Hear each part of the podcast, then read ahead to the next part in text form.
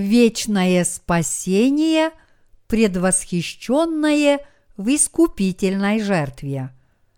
Бытие, глава 4, стихи 1, 4. Адам познал Еву, жену свою, и она зачала и родила Каина, и сказала, «Приобрела я человека от Господа, и еще родила брата его, Авеля, и был Авель пастырь овец, а Каин был земледелец. Спустя несколько времени Каин принес от плодов земли дар Господу, и Авель также принес от первородных стада своего и от тука их. И презрел Господь на Авеля и на дар его. Сегодня, сосредоточившись на отрывке, который гласит «Авель также принес от первородных стада своего и от тука их», я хотел бы поговорить с вами о нашем вечном спасении, которое было предвосхищено в искупительной жертве. Из жертвоприношений, которые принесли Каин и Авель, Бог принял только жертву Авеля. Почему он так сделал?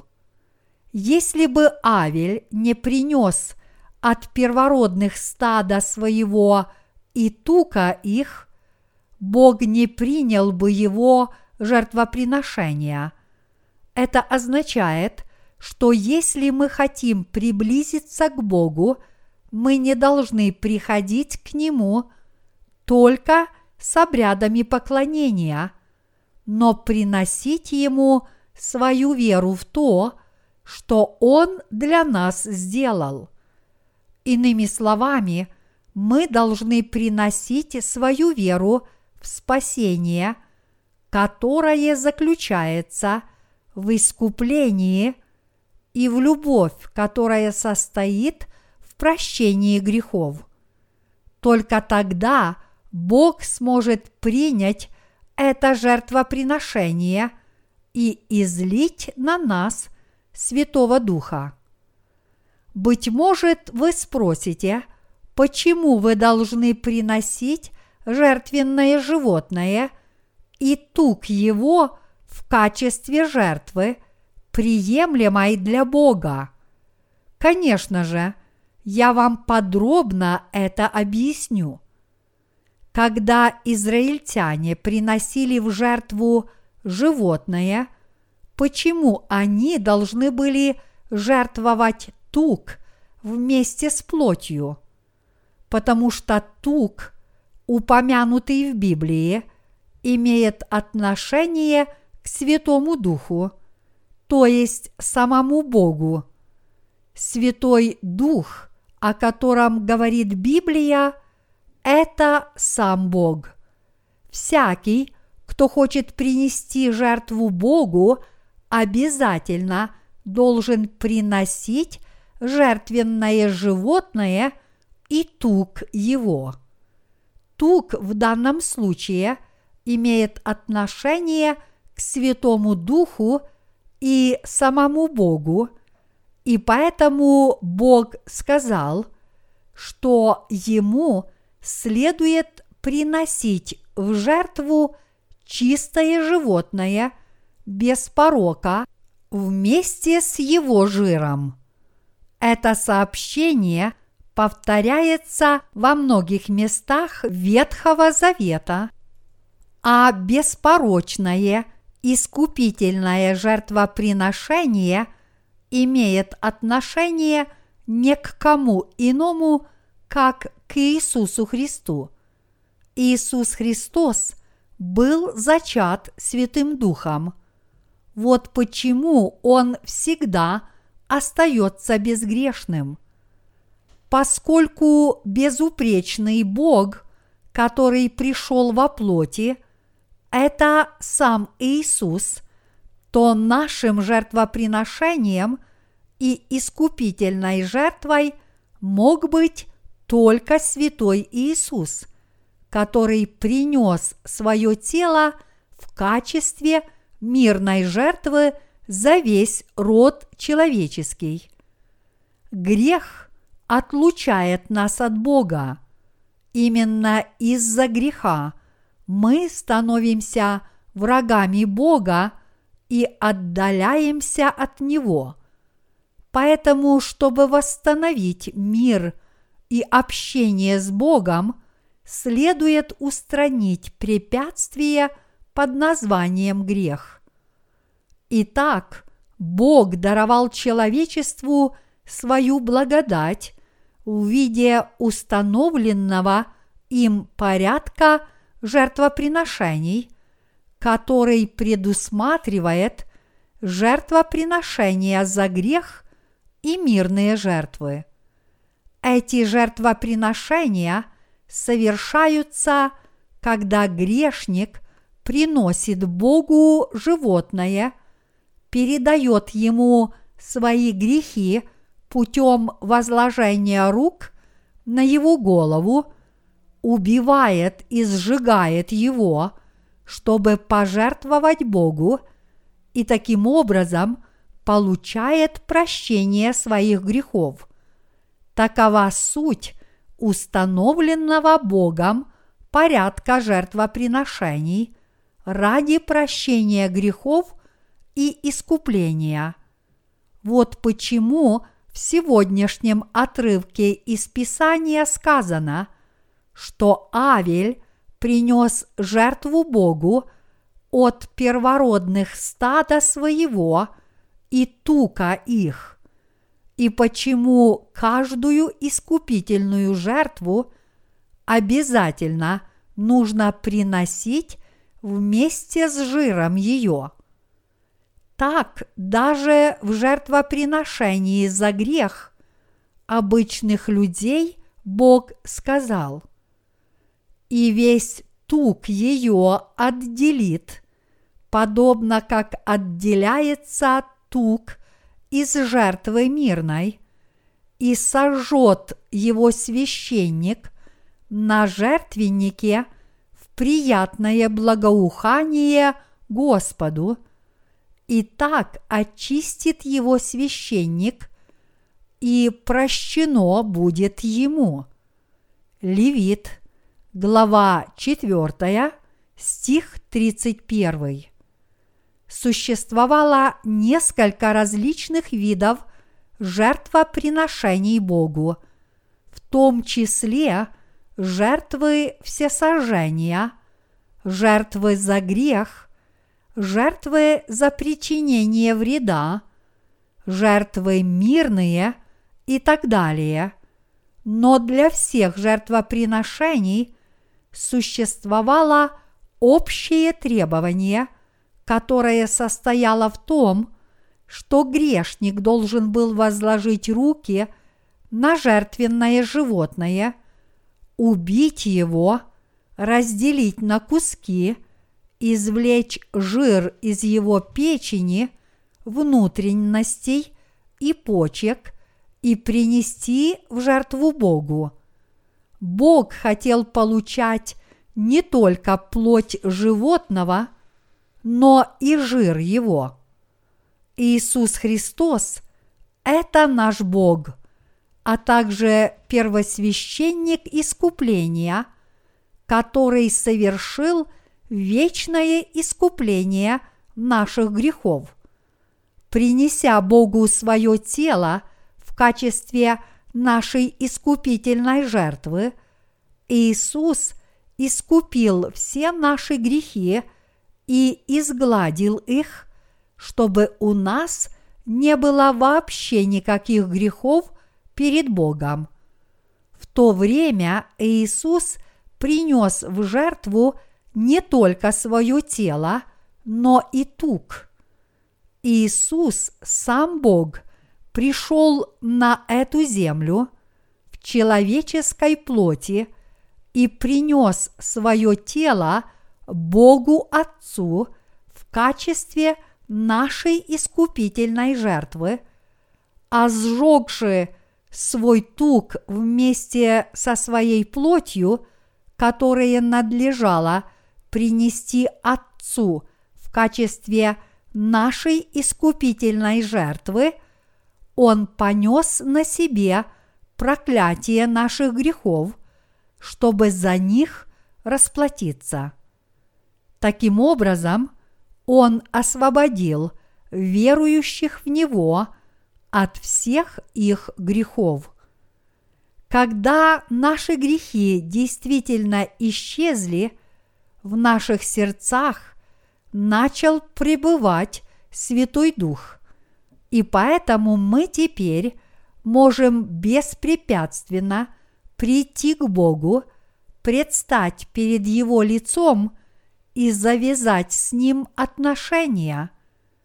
Вечная жертва, которой Бог искупил все наши грехи, была принесена в виде тела Иисуса и Его Духа, то есть Его тука.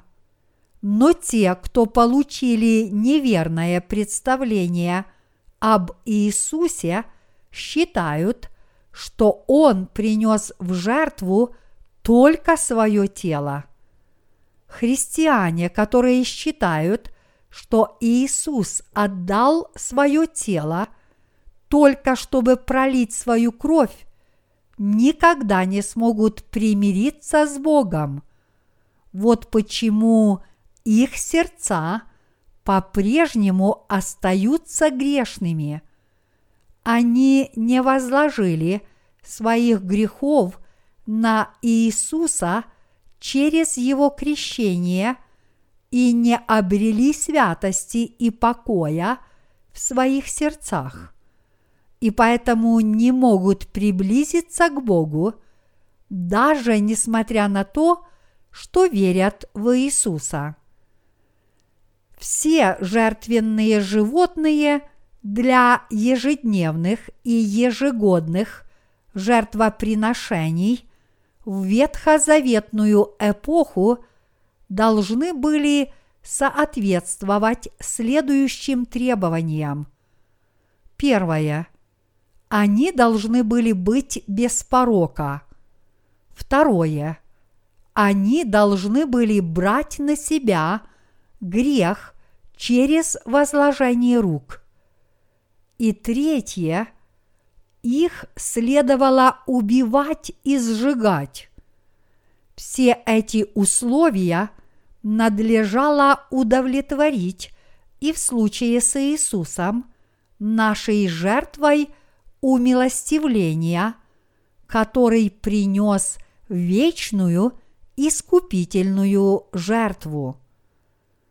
Во-первых, подобно ветхозаветным жертвенным животным, он должен быть беспорочным. Во-вторых, подобно тому, как эти животные должны были брать на себя – грехи израильтян через возложение рук. Он должен взять на себя наши грехи, приняв крещение.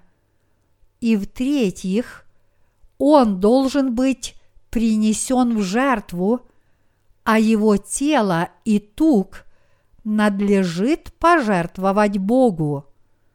Только тогда верующие в Иисуса – смогут обрести в своих сердцах полное прощение грехов. Однако многие христиане не верят, что Иисус есть Дух, то есть сам Бог, и вместо этого считают, что они спасутся одной только слепой верой в Иисуса – вы можете принести в жертву плоть многих тысяч животных без их жира. Но Бог никогда даже не посмотрит на эти беззаконные жертвы, принесенные вопреки установленным им требованиям. Вы должны понять, что Бог требовал жертвоприношений не потому, что хотел поесть мясо. Мирские христиане приносят в жертву только тело Иисуса.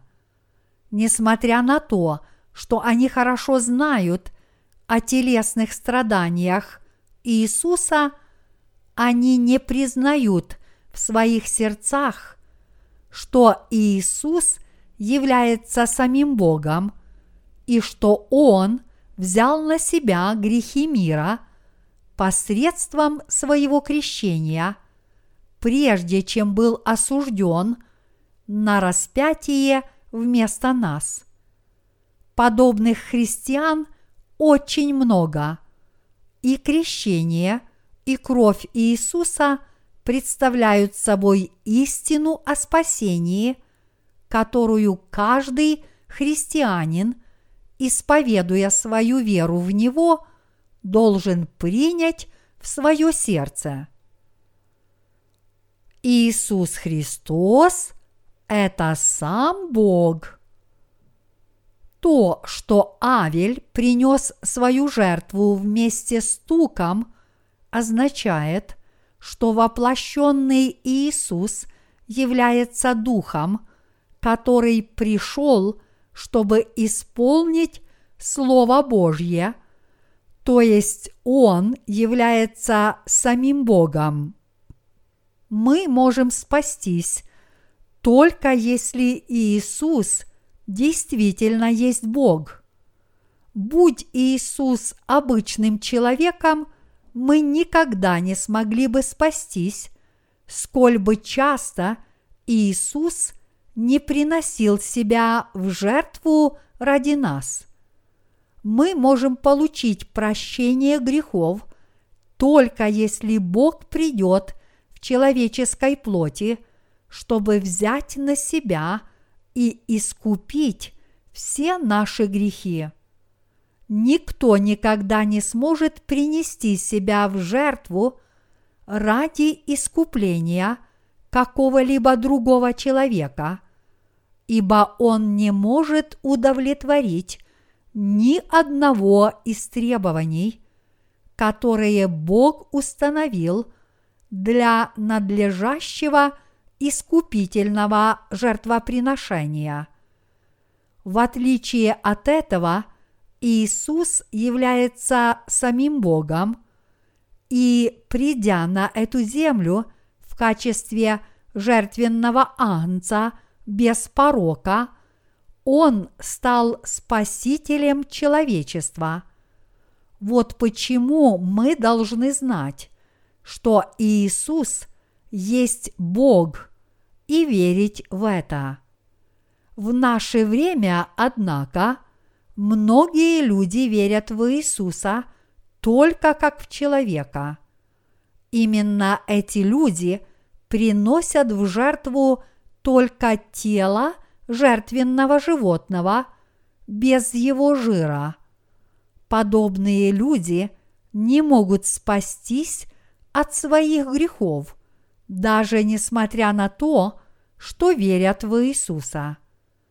Только те, кто знают и верят, что Иисус есть сам Бог, что Он был крещен в реке Иордан, дабы взять на себя наши грехи, и что Он был осужден вместо нас – и умер искупительной смертью на кресте, могут спастись от грехов мира.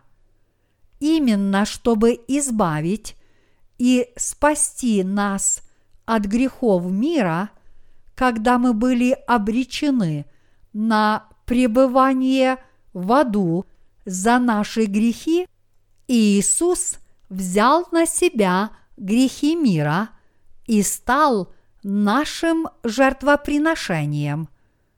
Так как Иисус взял на себя грехи мира, приняв крещение своего непорочного тела, Он взошел на крест и расплатился за наши грехи, пролив свою кровь и умерев искупительной смертью.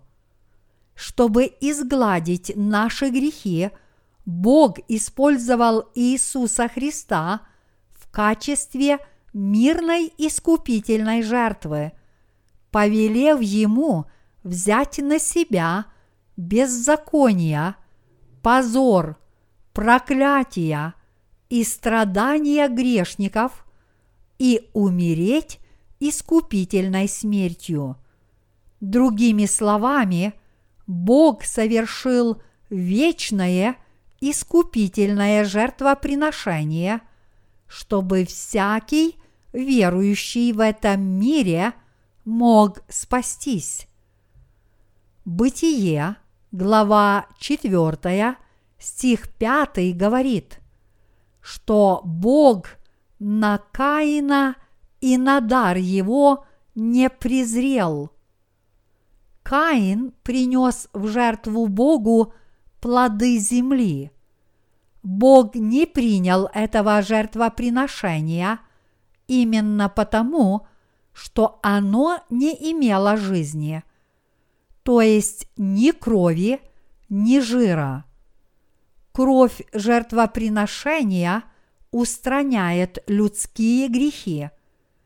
И вот именно, когда мы приносим Богу кровь искупительной жертвы, вместе с жиром ее мы освобождаемся от греха. Поскольку у нас, людей, много пороков, Бог от нас ничего не принимает. Иными словами, Бог не принимает таких плодов земли, как наши собственные усилия или желания. Если мы хотим разрушить стену греха, которая отделяет нас от Бога, мы должны принести Ему свою жертву согласно порядку жертвоприношений, который Он для нас установил. Но поскольку мы не можем приносить такие жертвы каждый день, Бог принял своего непорочного и безгрешного Сына в качестве искупительного жертвоприношения и тем самым изгладил наши грехи раз и навсегда. Ветхозаветное жертвоприношение, которое устраняло повседневные грехи. Из ветхозаветных жертвоприношений давайте сначала рассмотрим то, которое устраняло повседневные грехи. Если же кто из народа земли согрешит по ошибке и сделает что-нибудь против заповедей Господних, чего не надлежало делать, и виновен будет, то когда узнан будет им грех, которым он согрешил, пусть приведет он в жертву козу без порока за грех свой, которым он согрешил, и возложит руку свою на голову жертвы за грех, и заколют козу в жертву за грех на месте, где заколают жертву всесожжения, и возьмет священник крови ее перстом своим и возложит на роги жертвенника всесожжения, а остальную кровь ее выльет к подножию жертвенника – и весь тук ее отделит, подобно как отделяется тук из жертвы мирной, и сожжет его священник на жертвеннике в приятное благоухание Господу, и так очистит его священник, и прощено будет ему. Левит, глава 4, стихи 27-31. Народ, упомянутый в выше приведенном отрывке, это все люди в этом мире.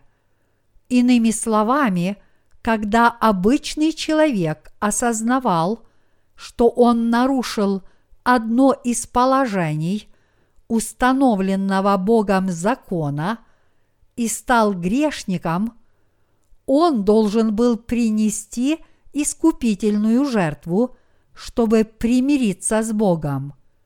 Если он был виновен в неумышленном нарушении какой-либо заповеди Господа Бога и осознавал этот грех с помощью закона, то он сначала должен был привести в скинию беспорочное жертвенное животное и передать ему свой грех, возложив руки на его голову. Затем жертвенное животное надлежало убить у жертвенника всесожжения, помазать его кровью рога жертвенника всесожжения, а оставшуюся кровь вылить у основания жертвенника. После этого он получал искупление своих грехов и мог примириться с Богом. Короче говоря, это был закон Бога о спасении, согласно которому он вынуждал беспорочное животное нести беззаконие грешника, когда тот возлагал руки на его голову – и искупать его грехи.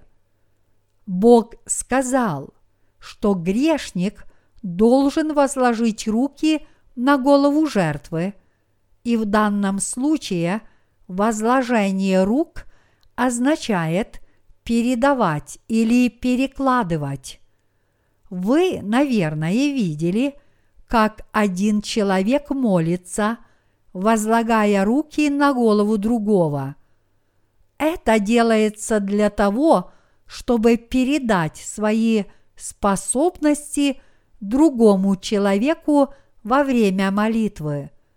Когда грешник в ветхозаветную эпоху возлагал руки на голову жертвенного животного, его грехи передавались жертвоприношению.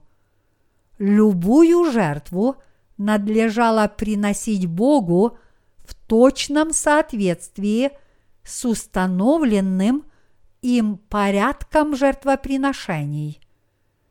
Левит, глава 1, стих 3 гласит «Если жертва его есть всесожжение из крупного скота, пусть принесет ее мужеского пола – без порока, пусть приведет ее к дверям скинии собрания, чтобы приобрести ему благоволение пред Господом. Это означает, что жертву надлежало приносить к дверям скинии собрания так, чтобы Бог принял ее с благосклонностью. Бог сказал, что с благосклонностью примет жертву грешника, если тот возложит руки на голову своей жертвы все сожжения. Бог сказал, что если грешник предаст свои грехи жертвенному животному – путем возложения рук на его голову и принесет в жертву его плоть и жир, он с благосклонностью примет это жертвоприношение, которое искупит его грехи. Левит, глава 1, стихи 2, 5.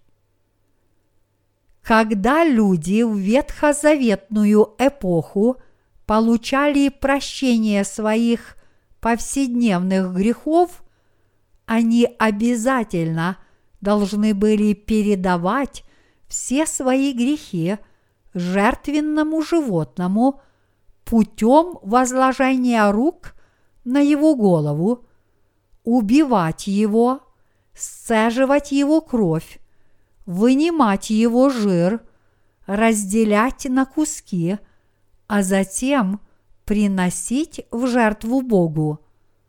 Кровью этого жертвоприношения сначала нужно было помазать рога жертвенника всесожжения.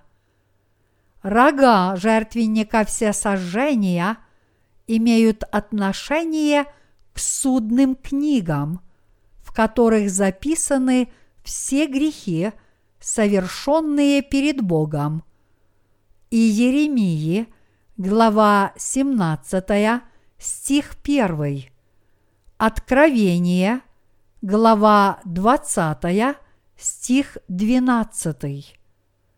Нанесение крови жертвоприношения на рога жертвенника всесожжения означает избавление от грехов, записанных в судных книгах перед лицом Бога.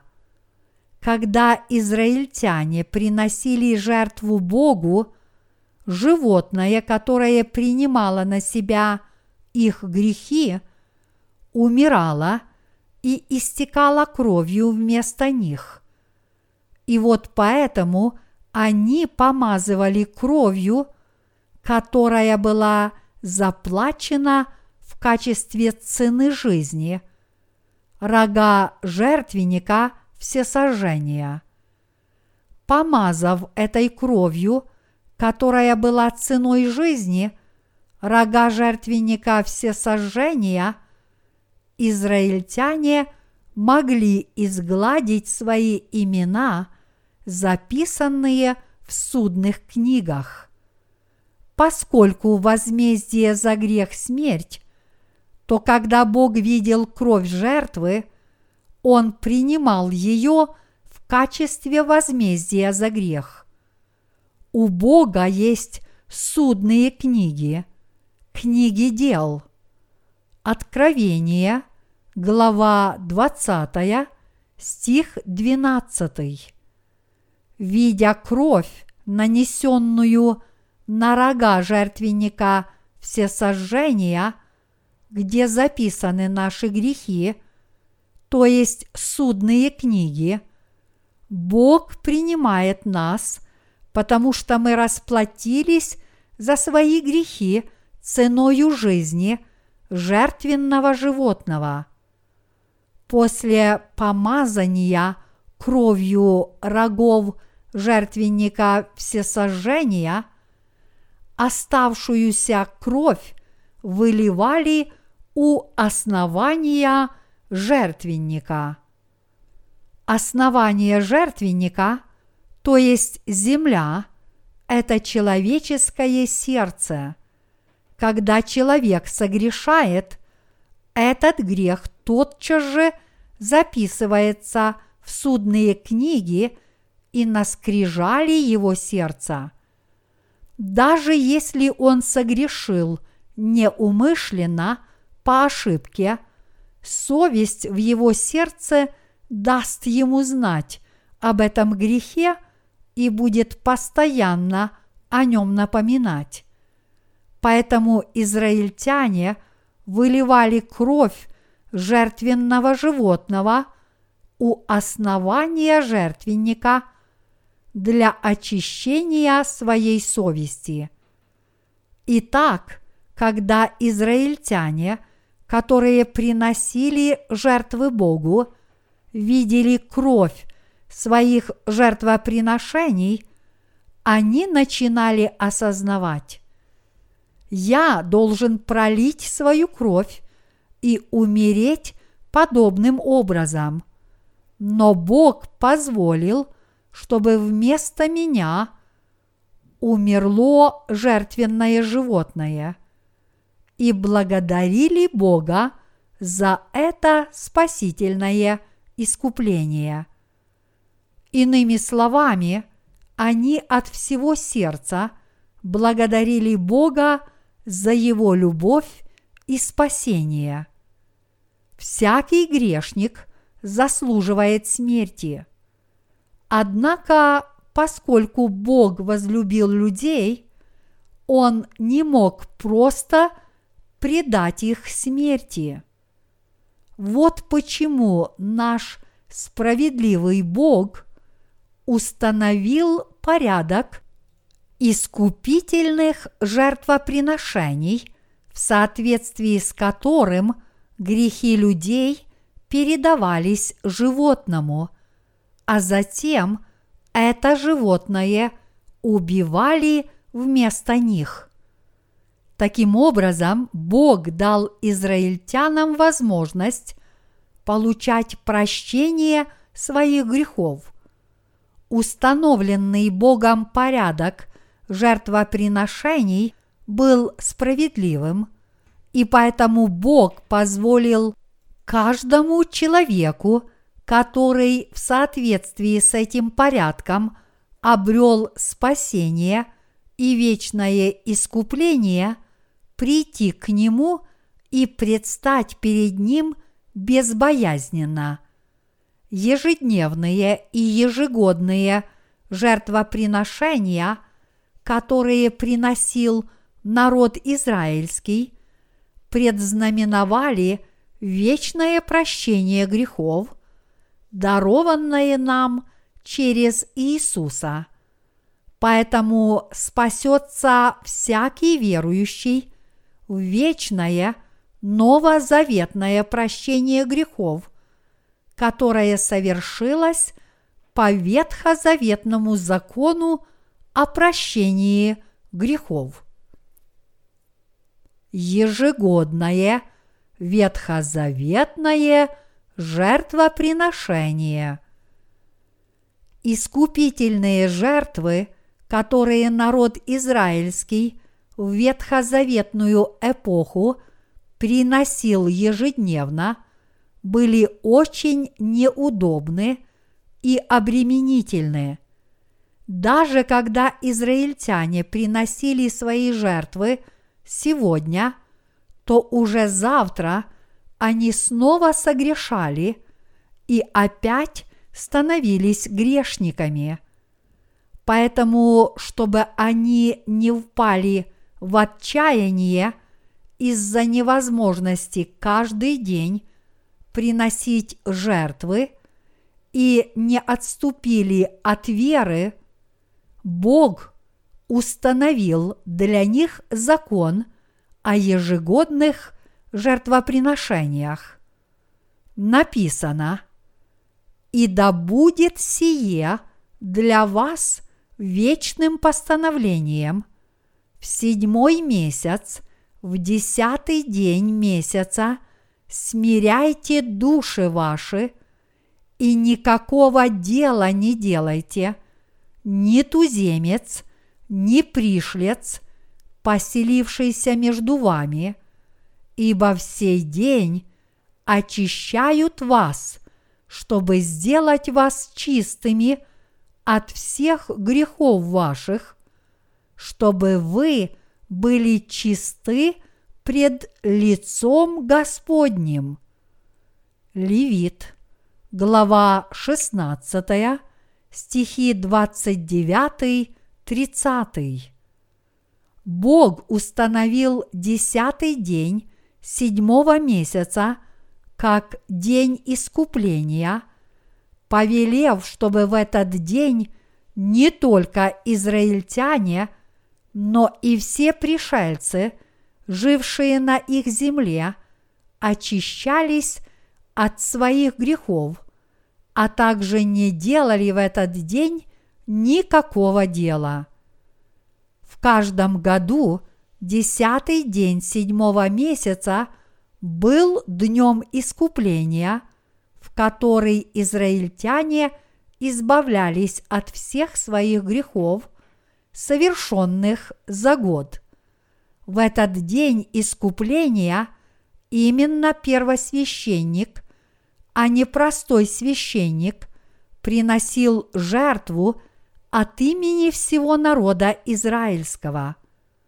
Что касается жертвенных животных, то надлежало приносить двух козлов без порока. После бросания жребия по поводу этих двух козлов одного из них приносили в жертву внутри скинии, а другого перед глазами – народа израильского. Аарон возлагал руки на голову первого козла, убивал его, брал его кровь в святое святых и семь раз крапил этой кровью перед ковчегом завета. То, что кровью крапили семь раз, также очень значимо – поскольку Бытие, глава 2, стих 2 гласит «И почил в день седьмый от всех дел своих, которые делал», то число семь в Библии является символом совершенства. Поэтому тот факт, что первосвященник кропил кровью семь раз, означало, что все грехи израильтян полностью отпускались. Поскольку к подолу одежд первосвященника были прикреплены золотые позвонки, то когда он кропил кровью, они семь раз звенели. Народ израильский с волнением ожидал вне скинии семикратного перезвона этих позвонков.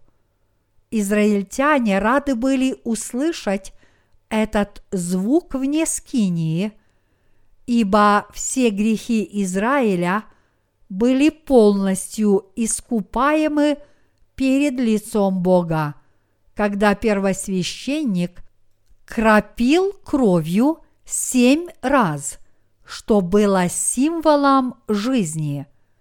Вот каким образом народ израильский получал прощение своих грехов.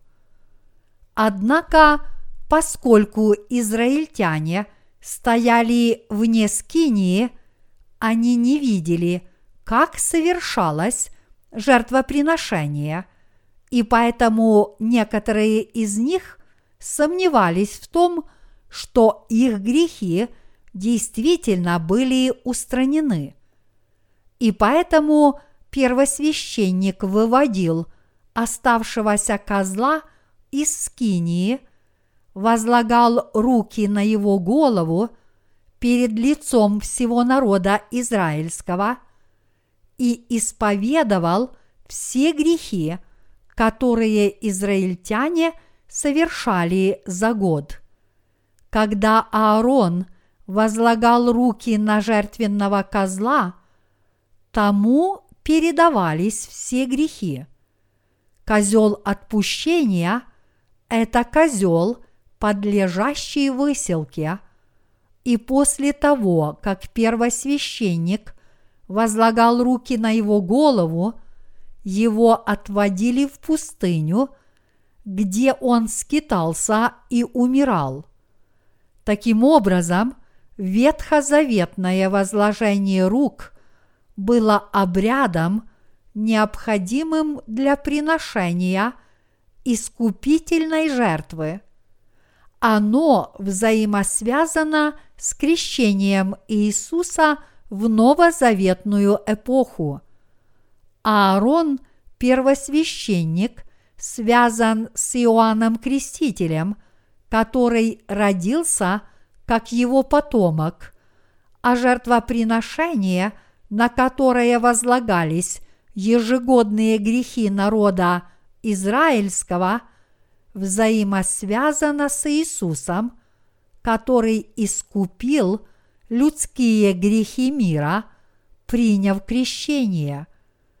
Когда первосвященник возлагал руки на жертвенное животное, все грехи израильтян, совершенные ими за год, перекладывались на жертвоприношение, поскольку написано «И да будет сие для вас вечным постановлением». Левит, глава 16, стих 29, то мы поистине должны соблюдать это законоположение вечно. Вечное искупительное жертвоприношение Иисуса, который является самим Богом. Как могло жертвенное животное – искупить грехи людей. Это жертвоприношение было не более чем предзнаменованием вечной искупительной жертвы Иисуса Христа, Агнца Божьего, который пришел впоследствии. Другими словами, Иисус – это именно тот агнец – который навсегда искупил грехи человечества. Когда Иисус возложил грехи мира на свое тело, приняв крещение, Он совершил вечное искупление всех грехов мира. Исполнив Евангелие воды и духа, Иисус дал возможность каждому верующему в это Евангелие получить прощение грехов. Иисус – это сам Бог, который пришел, чтобы спасти нас, людей, от всех наших грехов. Матфея, глава 1, стих 21 ясно свидетельствует о цели – с которой Иисус пришел на эту землю. И наречешь ему имя Иисус, ибо он спасет людей своих от греховых. Чтобы исполнить эту волю Божью, Иисус начал свое дело уничтожения грехов мира – когда ему исполнилось 30 лет. Обратившись к Матфея, глава 3 стих 15, мы увидим, что Иисус повелел Иоанну Крестителю окрестить себя. «Оставь теперь, ибо так надлежит нам исполнить всякую правду». Это означает, что Иисусу надлежало принять крещение, чтобы изгладить все грехи человечества. Если Аарон был представителем народа израильского, то Иоанн Креститель является представителем всего человечества. Об Иоанне Крестителе – сам Иисус сказал, «Из рожденных женами не восставал больший Иоанна Крестителя». Матфея, глава 11, стих 11. Поэтому, чтобы взять на себя все грехи человечества от имени каждого человека, Иисус, подобно ветхозаветному жертвенному животному, должен был принять крещение от Иоанна Крестителя, представителя человечества. во время крещения Иисус был погружен в воду и вышел из нее, в то время как Иоанн Креститель возложил руки ему на голову. То, что Иоанн возложил свои руки на голову Иисуса, означает, что он взял на себя все грехи человечества, то, что он был погружен в воду, символизирует его смерть, а то, что он вышел из воды, предвещает его воскресение. В ветхозаветную эпоху именно через возложение рук народ израильский передавал жертвенному животному свои грехи, и это спасительное искупление было доведено до совершенства в новозаветные времена посредством крещения, которое принял Иисус. Почему Иисус был крещен? Он был крещен не потому, что проявил смирение, но для того, чтобы исполнить всю праведность, изгладив грехи всех людей и взяв на себя грехи мира. Так как Иисус взял на себя все грехи всего мира, приняв крещение, эти грехи были теперь возложены на его голову, и в таком греховном состоянии он был распят. Но после того, как он уже возложил наши грехи на свое тело, вот каким образом была принесена наша искупительная жертва. Иными словами, коль скоро Библия говорит, Он изъязвлен был за грехи наши и мучим за беззакония наши. Исаии, глава 53, стих 5. То именно из-за наших грехов Иисус был изъязвлен и мучим, а его смерть была возмездием за все наши грехи – если бы Иисус умер, прежде не приняв крещение, его смерть не имела бы никакого отношения к нашему спасению. Слова в Бытие, глава 4, стих 4. Авель также принес от первородных стада своего – и от тука их означают, что Иисус, сам Бог, не имеющий греха, взял на себя наши грехи и принес себя от нашего имени в мирную жертву Отцу, и таким образом мы обрели спасение. Наши грехи были возложены – на Иисуса, когда Он был крещен. Вы спасетесь, если в это уверуете. А сейчас давайте обратимся к Иоанна, глава 1, стих 29.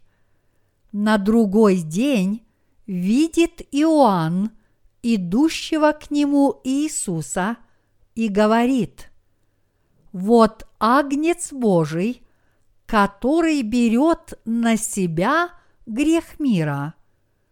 В тот же день после крещения Иисуса Иоанн засвидетельствовал о нем перед многими людьми, которые там собрались, сказав им, «Вот агнец Божий, который берет на себя – грех мира.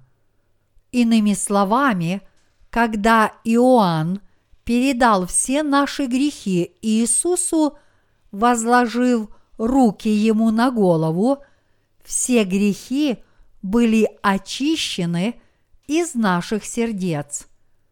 Крещение означает передавать, погребать и смывать, что по сути является тем же самым, что и возложение рук.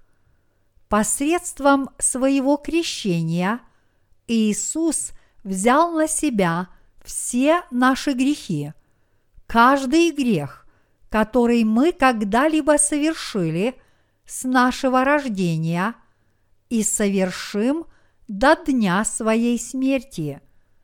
Если мы допустим ошибку, мы все равно останемся безгрешными.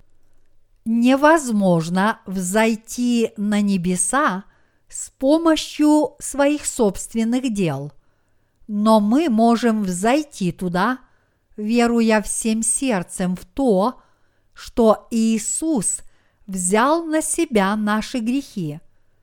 В этом мире нет греха. Это потому, что Иисус уже устранил все грехи человечества раз и навсегда. Но несмотря на то, что все люди безгрешны, многие из них по-прежнему идут прямо в ад со всеми своими грехами, ибо не верят, что Иисус устранил все наши грехи. Однако те, кто правильно верят в Иисуса, являются праведниками, ибо они получили полное прощение своих грехов по вере в Евангелие воды и духа.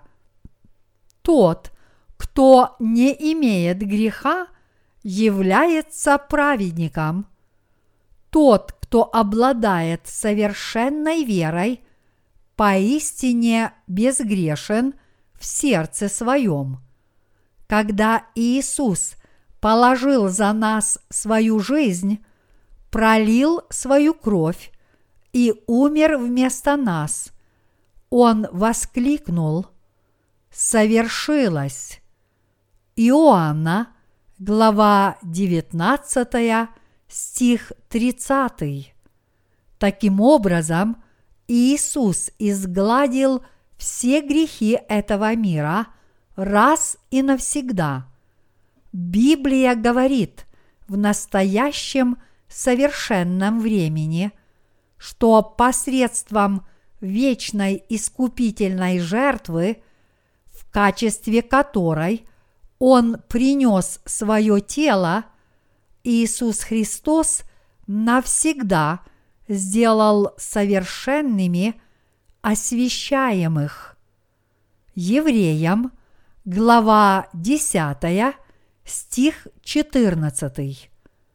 У нас, верующих в эту истину, поистине никогда не бывает грехов.